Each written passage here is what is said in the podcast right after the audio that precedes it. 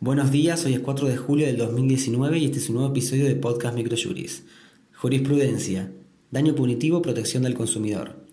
La Cámara de Apelaciones en lo Civil y Comercial de Salta Sala 3 consideró procedente el daño punitivo ante la conducta de la concesionaria y la administradora de planes de ahorro previo que no informaron al consumidor sobre la forma de acceder al vehículo adquirido. El fallo cuenta con cuadros de rubros indemnizatorios trabajados por la editorial y sus partes son Acosta Martín Enrique contra Horacio Puceto y otro sobre acciones ley de defensa del consumidor, y es del 11 de abril del 2019. Transferencia del establecimiento, fraude laboral.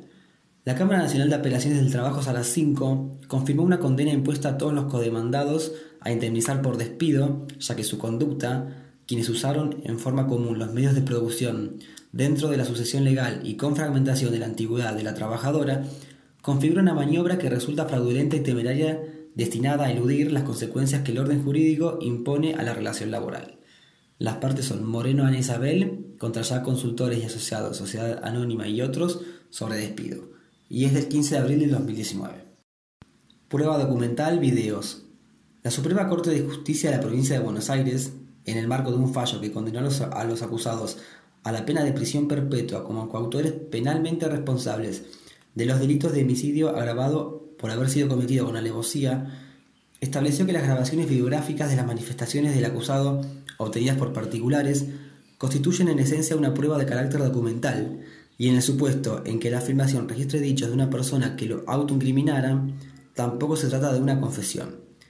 En cuanto a las partes, está siglado y es del 8 de mayo del 2019. Novedades legislativas. Jubilaciones. Mediante la resolución 158 del 2019, la ANSES prorrogó la moratoria para las mujeres. Medida de fuerza.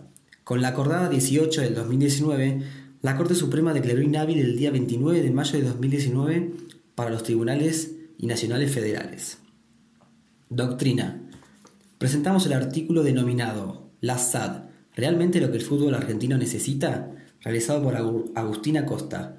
En este trabajo se analizan los fundamentos de por qué una ley que obliga a convertirse en SAD a todas aquellas entidades que participan en competiciones profesionales no prospera en nuestro país. Este fue el resumen semanal jurídico de Podcast Microjuris. La información reseñada en el podcast se encuentra en nuestro blog aldiaargentina.microjuris.com.